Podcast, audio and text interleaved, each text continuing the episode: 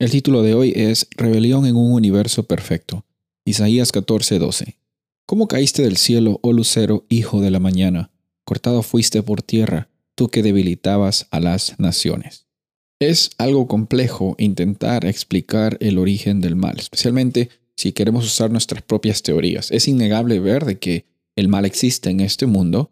hemos sido afectados por esta realidad y esta experiencia y según lo que vemos en la Biblia y creemos, es que eh, hubo una persona que en un universo perfecto decidió exaltarse a sí mismo. Y vamos a ver en estas semanas la realidad de la muerte y la esperanza que tenemos incluso en medio de esa realidad que, que estamos viviendo. En una realidad de maldad, de dificultades, hay bastantes preguntas y aparentemente pocas respuestas. Sin embargo, hoy día quiero decirte que hay una oportunidad de esperanza, hay una oportunidad de libertad en Cristo Jesús. Él no nos ha abandonado a nuestra propia suerte.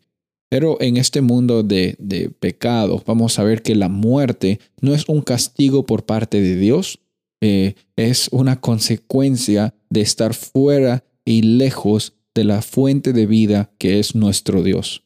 Por eso eh, vamos a encontrar incluso en la realidad de la muerte una esperanza en que podemos tener vida y, una vida plena y abundante, incluso hoy, porque no estamos basando nuestra realidad en nuestras circunstancias, eh, sino estamos basando la realidad en nuestra identidad, en quién es Dios y cómo es que Dios interactúa contigo y conmigo, cómo es que Él provee para nuestras necesidades. Por eso es, es hermoso saber de que incluso en un universo imperfecto en el cual estamos viviendo ahora, eh, tenemos a un Dios perfecto que por la perfección de Jesús, tú y yo podemos alcanzar también a ser revestidos con esa perfección y nuestra vida se convierte en una vida santificada.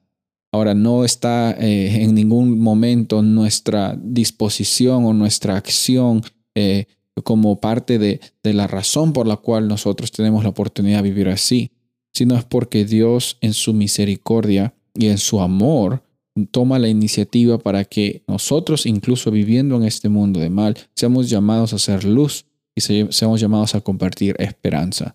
La muerte nos va a acompañar en, en esta vida terrenal, pero la muerte no es el final de nuestra vida. Incluso viendo en esta semana cómo eh, el enemigo Satanás engaña, nos causa de tener pensamientos a veces de, de incredulidad, eh, nosotros no estamos aquí para escuchar eso ni para vivir esa experiencia. Estamos aquí para vivir una vida con gozo, incluso en medio de las tormentas. Y ese es el, no es el desafío, es la realidad que hoy día tú y yo vivimos por fe paso a paso, cuando confiamos que nuestro Dios es el Dios que provee. Confía en Él y yo estoy seguro que hoy día será un día en el cual tú puedas mostrar luz a muchas personas. Soy el pastor Rubén Casabona y deseo que tengas un día bendecido.